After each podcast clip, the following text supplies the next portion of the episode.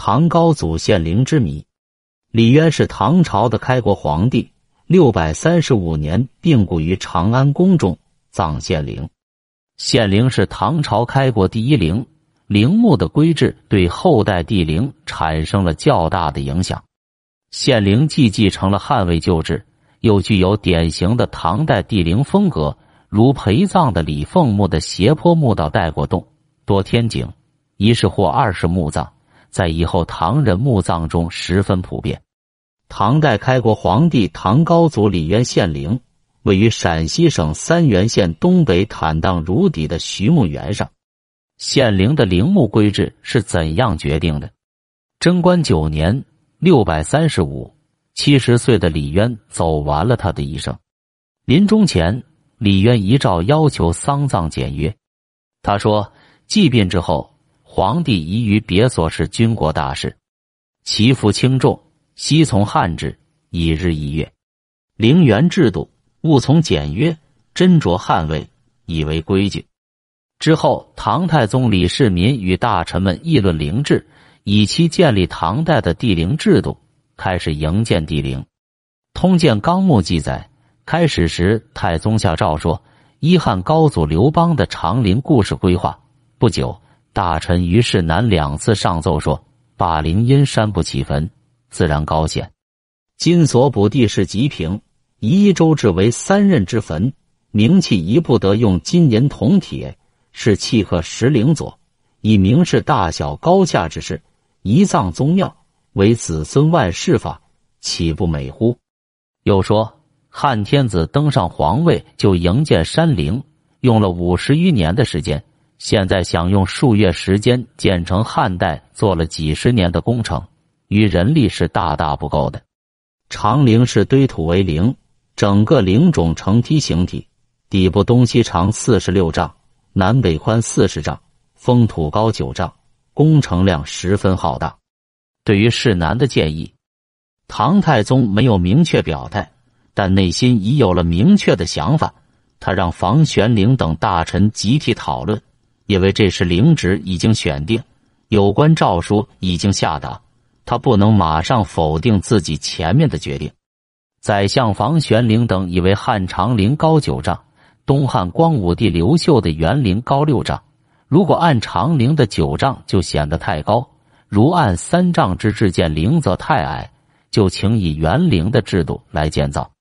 唐太宗听从了他们的折中建议，将建造规格做了调整。县陵按着园陵来具体规划，仍旧采用平地起坟的方式，历时四个月大功告成。现存县陵为覆斗形，东西长约一百三十九米，南北一百一十米，高十九米。县陵是夯土建筑，层次明显，每层一般在十五厘米左右。陵冢四周筑有墙垣，略呈方形，东西长四百六十七米。南北长四百七十米，城墙墙基宽约二至二点五米，四面城墙各开一门，南门和北门均距陵冢一百八十米，东面的青龙门距陵冢一百三十米，西面的白虎门距陵冢稍远，约一百九十八米。二十世纪三十年代，东西北三门均有阙址存在，今已夷为平地。陵园四角有角阙设置，西南角阙与东北角阙尚有残迹存在。南门外为神道，神道东西两侧有大型石刻。神道南岸后来形成的唐代陵寝制度应有乳台、阙台设置，但县陵没有发现类似的遗迹存在。南门内约十米处就是县殿，其范围大约东西长二十米，南北宽八米。遗址上砖瓦残块及石灰渣砾、红烧土块堆积相当集中。寝殿位于献殿之后，地表已有大量砖瓦残块。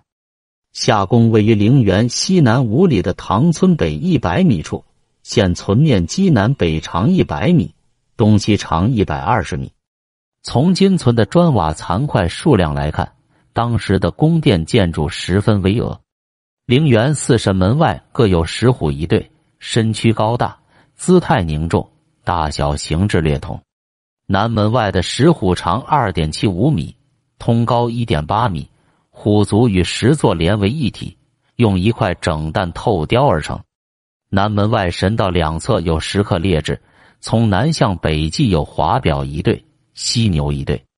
原上排列有十人三尊，均属东列，皆面西，高两米多，身着长袍，双手持护，文官模样。西今已不存。按石刻分析，西侧当初也应有十人三尊。显灵石刻从总体上说浑厚质朴，造型刚毅，粗犷健壮。显灵华表与六朝陵墓神道柱之间有明显的程序关系，可见其承前启后的过程。犀牛产于我国西南地区，它是作为域外贡品进献朝廷的。用犀牛做神道石刻形象，在历代皇陵中是罕见的。显陵是模仿了汉陵修建的，其地宫构筑可能与汉陵类似。真实情况究竟如何？尚待将来地宫打开之后才有定论。